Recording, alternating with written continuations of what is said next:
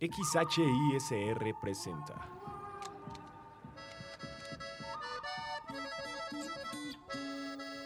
Una de Vaqueros, un lugar con grandes cuentos, mal leídos y mal grabados, presentados por Israel García. Una de Vaqueros. Ya mejor cuéntame una de vaqueros. ¿Qué tal? Muy buenos días, tardes, noches tengan todos ustedes. Muchas gracias por escuchar un episodio más de este programa que se llama Una de Vaqueros, un podcast donde leemos cuentos. Mi nombre es Israel García. Para iniciar el programa en el día de hoy vámonos con algo de Cristina Rascón Castro. Esto se llama Shirahama. Hay una mujer en la playa. No sabemos de dónde es. A decir verdad, no importa. No sabemos cuál es la forma de sus ojos, ni qué idioma le cantó canciones de cuna, ni si las hubo. Podemos ver que roza tímida la piedra porosa sobre la que está sentada. Curiosa, introduce su ortejo en el agua de un mar que parece que la va a tocar y no, que la va a tocar y casi. El agua está helada. Sabemos que hay una mujer en la playa y eso no es todo. Sabemos que la mujer no habla. Los doctores han dicho que tampoco escucha. Más de una vez se le juzgó de tonta. Pero esta mujer oye clarito el sonido de las olas estallando a sus pies en la piedra gigante, y mientras toca a su amiga inerte, sonríe. Claro, habría que aclarar en dónde sucede esta historia. Habría que decir cómo llegó esta mujer a esta playa y no a otra. Y qué es lo que está pasando mientras toca la peña, que es su confidente y no cualquier otra piedra. Sin embargo, quien esto hilvana y quien esto reiluana, ahora leyendo, vislumbran que esta mujer no tiene lengua porque ha decidido no tenerla. O supongamos así, ya que sabemos perfectamente que esta historia, como todo lo que nos contamos los unos a los otros, ocurre en el terreno de la imaginación. Ah, la puta imaginación, manoseada en su juventud por el alfarero, interminablemente por ti, bebedor en jícaras de cuento y de novela. Esta mujer ve directo al horizonte, donde el azul del mar y el cielo se unen, o se separan, ¿cómo saberlo? El sol entra y sale a su rutina por ahí, como una mascota del patio a la cocina. Mientras toca arena, piedra, espuma, recuerda que hubo quien le hablara en el idioma de sus padres, y ella, o más bien la mente de ella, dijo, no entiendo. Pero la cosa es que no quería entender, porque el idioma de sus padres solo servía para atacar y herir a las personas, y ella no quería hacer eso. Hubo también quien le habló en el idioma de los doctores, pero la mujer, es decir, los gestos de la mujer, dijeron no, no. Y los doctores dijeron palabras nunca oídas, y ella no les contradijo. Es tonta, decían los niños que ya sabían andar en bicicleta. Los niños que daban órdenes a los más chicos. Es tonta. Así que aprendió a platicar con las aves y con las hormigas, con la playa, ahí donde no iban turistas, con la arena, que siempre tenía regalos para ella las rocas afiladas eran monolitos, y por la noche las luces palpitaban sobre ellos dibujando sonrisas. También el faro y la luz de los hoteles conversaban con la joven, ahora mujer. También la luz tenía cosas que decir, y las olas ni se diga. Siempre están hablando con una mujer, siempre. Ahora mismo las escucho mientras imagino a la mujer sentada en una piedra gigante, allá donde no hay turistas, como el que cerca de mí hace yoga de cabeza, allá donde el sonido da la vuelta y regresa y me toca. La mujer amarra a una de sus amigas al pie izquierdo, el derecho no porque es más fuerte. Ahora veo su cuerpo flotando entre las olas más pequeñas, las que tienen miedo de estamparse con fuerza. Ahora veo su cuerpo con la infante escolta de la espuma aproximarse a la arena, hinchado en baja temperatura. Pero qué cosa tan poco original. ¿Eh? Se mató la mujer que platicaba con las piedras y las gaviotas. Se murió de pronto y alguien se quejará de que me estoy saltando puntos. Creerán los vecinos que se mató por amor, por algún hombre. Tal vez el rubio extranjero que hace yoga de cabeza, dirán las mujeres, mientras lavan arroz por la mañana. Confundirán su historia con la sirena de Anderson, cuyo amor era la espuma y no el príncipe. La espuma y su vaivén eterno. Después de todo, esa mujer pez era del agua. Me recuesto y la escena del pueblo entero acusándola me trastorna. Esa mujer se considera maldita por las mujeres, con lenguajes y demonios en contra de la vida, con poderes mágicos. Los niños le dan comida y las niñas le hacen trenzas en el pelo. Hasta que un día un hombre quiere poseerla y ella se niega. Ha decidido no hablar con los humanos porque no quiere a los humanos. No quiere amar ni ser amada y sin embargo. El hombre forcejea, espanta a las gaviotas, grita más que las olas. Cuando la noche llega y son pocas las luces que despiertan, el hombre acaricia y golpea. Él era casado y su mujer acusa a la muda, a la tonta esa de ser una puta, una farsante, una vergüenza. La escena de sus trenzas sobre los pechos sangrando, la escena de sus ojos amoratados, el pueblo entero lanzando piedras contra su cuerpo que parece uno de los monolitos, enterrado, vertical, indolente. Después de un tiempo llegó a la peña su amiga y lloró a solas. Su cuerpo era otro, ya no le pertenecía. Está bien sola, no les necesita, pero ahora ya no está sola. El recuerdo le espina las vísceras. La mujer está cansada. Amarra una enorme piedra a su tobillo y salta. Es una especie de muelle natural, con rocas afiladas en colores miel, rojo y café, como las piedras de los cabos. Tal vez por eso, antes de nacer el Pacífico éramos una sola tierra, llena de plantas y sin lengua.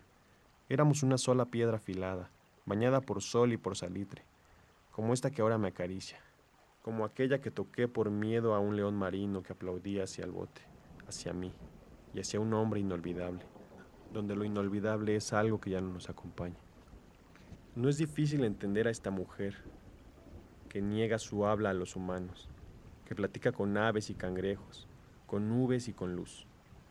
No es difícil porque también hay aquellos que hablan y no son escuchados, aquellos que hablan y no saben lo que dicen, aquellos que hablan y hieren a la única persona que pudiera comprenderles. No es difícil entender a esta mujer enojada con el idioma, enconchada en un silencio que después de todo nos dice algo. Hay una opción, una renuncia. No es difícil si vemos cómo los hombres se congregan y arrojan piedras que se llaman leyes, que se llama guerra contra mujeres adúlteras y naciones adúlteras. No es difícil, sobre todo si como quien es tu Ilvana se vive en un país donde incluso al hablar su lengua te rechaza, te observa con recelo, con cautela, como si trajeras un arma a punto de ser descargada.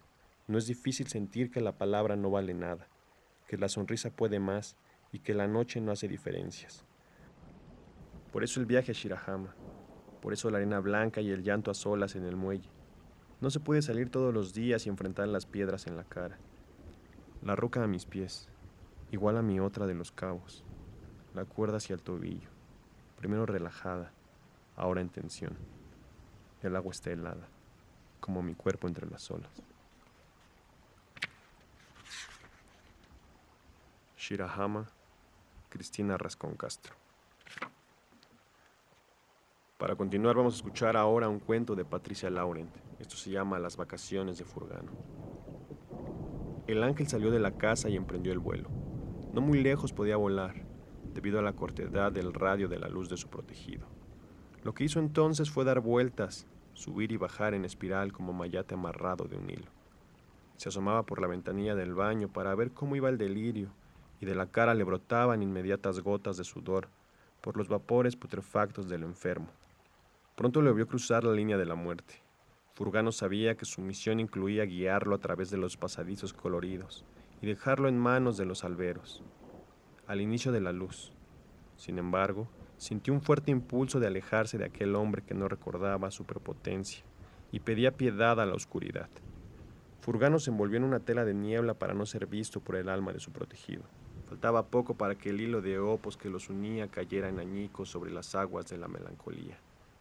El pobre hombre andaría perdido en las tinieblas, pero seguro encontraría otro guarda que lo guiara hasta los alberos. Esta vez, Furgano no quería abrazos ni plegarias. Se sentía desencajado, lo desesperaban los hombres y no alcanzaba a comprender el optimismo de los otros ángeles.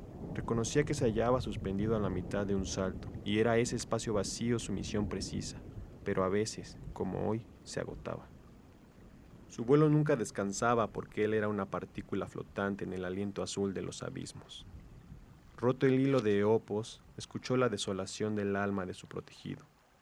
Pero no se compadeció.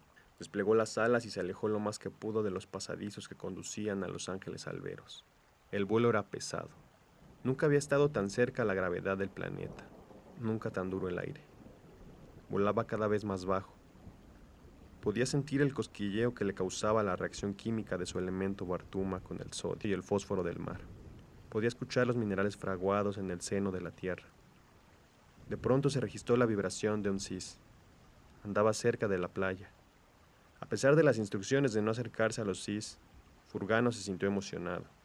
Solo un par de ocasiones había podido acercarse lo suficiente para sentir el desagüe caótico de energía que esta cercanía provocaba. Aquella catarata de gases de colores empezaba en el vientre, en la periferia del huevo de Huita, donde todos los ángeles guardan su origen y se les advierte del peligro de una explosión. Furgano sabía que los cis con cuerpos humanos son aún más sensibles al rostro de los ángeles, y cualquier descuido los conduce a la locura. Conocía perfectamente la desventaja de los cis con respecto a los ángeles. No saben lo que son. El equipo humano no les concede otra cosa que la intuición.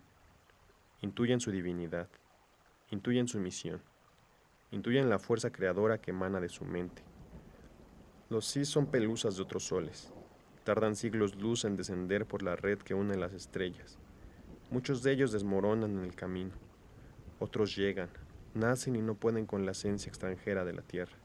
Mueren ebrios, mueren desangrados, mueren de pura melancolía. Por eso Furgano estaba feliz de encontrarse con un cis. Se acercó a él más de lo permitido y sintió una descarga en la periferia del huevo.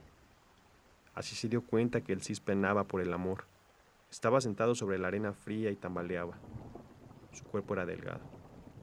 Tenía la mirada como todos ellos, cargada de tristeza. La curiosidad acercó a Furgano otro poco. Música era el regalo que el cis traía a la tierra, debilidad de los ángeles. Furgano cerró los ojos. Se aproximó un poco más para escuchar la perfecta armonía de las notas que aún reposaban en su alma. De belleza increíble cada una de ellas. El sonido era parecido al de las aguas de la melancolía. Tal vez cayó de un sol cercano.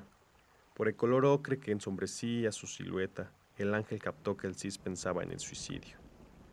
A sabiendas del peligro que los dos corrían, Furgano decidió hablarle y distraerlo de su mente atormentada. Cuidadosamente, para no arriesgar la tela de la cordura. Pensó en algo que pudiera estimular la memoria de origen del Cis.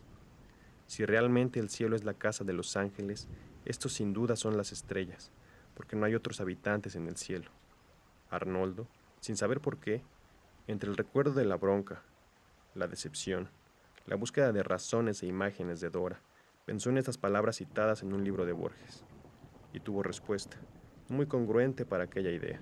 Este sol dejó caer su inconformidad hasta la unidad misma, clavándose ocho abismos en la caída. ¿Está arrepentido? Excitado por el juego y la respuesta del Cis, Furgano sopló su pregunta, sin importarle la congruencia, sino que el humano dejara de pensar en el suicidio.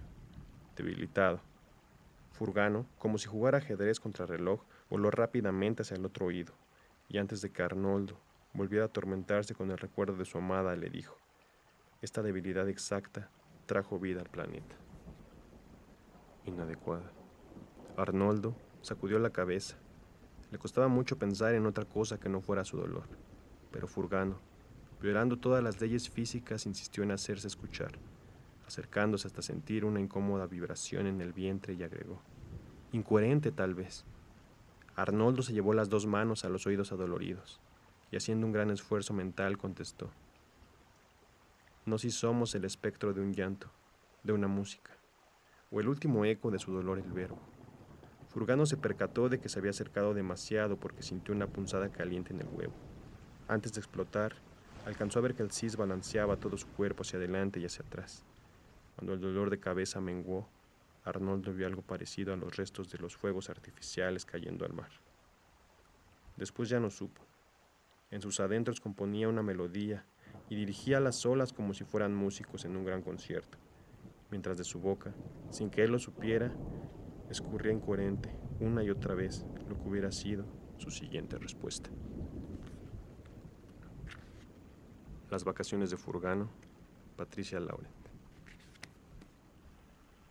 Y para cerrar el programa del día de hoy, y como todos los programas pasados, vamos con algo del maestro José Agustín. José Agustín, me encanta el infierno. Es tolerable la estrechez de la celda, la frialdad de las literas, el pestilente agujero que sirve de letrina, incluso la oscuridad, cerrada porque en lo alto solo hay una minúscula ventila, pero el licenciado difícilmente soporta el tipo inválido y de piel purulenta, el de la litera inferior. Le dicen el pellejo. Lo que más le repugna de él es cuando los guardias abren la celda y echan nuevas paleadas, paleadas de miembros recién cercenados.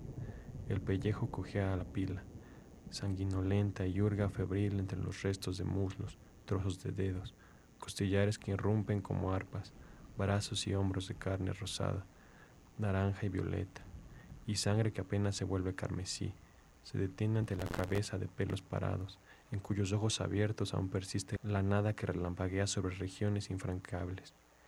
De la nariz mana un hilillo de sangre, que se deseca, y es ahí donde el pellejo mete su larga uña y corta un pedazo. En el nombre del Padre, de la Madre, del Hijo y del Espíritu Santo, dice al comerlo con gula.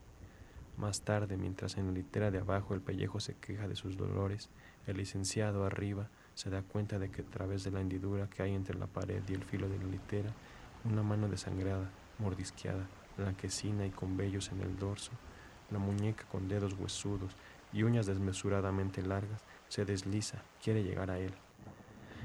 ¡Ah! exclama aterrado. Ya vi la mano, pero esta con rapidez relampagueante, como fragmento previsto de conciencia, ha desaparecido y en la hendidura ya no hay nada. ¿La viste? ¿La viste? pregunta el licenciado a su compañero de celda. El cojo leproso, quien se asoma de la litera inferior, ladeando con la cabeza y con un brillo mortecino en los ojillos, se pasa la lengua por los labios repetidas veces. Claro que la vi. ¿Cómo no iba a verla, licenciado, si no estoy ciego? Licenciado, por favor, con todo respeto, déjeme mamarle la verga. Añade el pellejo sin ninguna transición. Le juro en el nombre de Dios Santo que le va a gustar. Además, le hace falta, licenciado. El licenciado se horroriza, pero no sabe por qué. El pellejo a estas alturas ya no le impresiona, pero en cambio si lo aturde el chapoteo de un deseo febril, lodoso, que se ha formado en él. Estás loco, protesta casi sin aliento. ¿Cómo crees que voy a permitirte eso? Ándele, mi licenciado, no se haga del rogar, insiste el pellejo, con una sonrisa chimuela que quiere ser gentil. Con premura se pone de pie y se pega a la litera superior con un grotesco intento de coquetería. La pestilencia apuñala al licenciado, quien golpea con fuerza la mano que se había colocado en su muslo. Ándele, Milik, no se agacho, pide de nuevo. Si no se la deja mamar, entonces métamela. No tenga miedo, por ahí estoy sano. Parece que estoy sucio, pero no, está bien rico, de veras. Órale, métemela. El licenciado se repliega, lo más que puede para evitar que el viejo sarnoso lo toque, pero al mismo tiempo siente una fascinación languideciente, una confusión que lo hace sentir como un niño indefenso que es incitada por el asco y la pestilencia. Le va a gustar, le digo. Es más, usted sabe que le va a encantar. No, dice débilmente el licenciado. Se escucha decir ahora no, en este momento no. ¿Cómo crees? El pellejo se ondula en un intento torpe de seducción, con persuasión gangosa, pero se detiene en seco a ver que el licenciado lo mira con severidad. Te he dicho que no, lárgate a tu litera. Está bueno, licenciado, no se enoje musita el pellejo, al replegar su cuerpo de huesos frágiles contra la pared. Y te callas. Lo que usted diga, licenciado, no se enoje. Usted es el que manda aquí. José Agustín, me encanta el infierno. Y esto fue todo por el programa del día de hoy. Muchas gracias por su sintonía. Los esperamos en el próximo episodio de esto que se llama Una de Vaqueros, un podcast donde leemos cuentos. Mi nombre fue Israel García. Muchas gracias por su atención.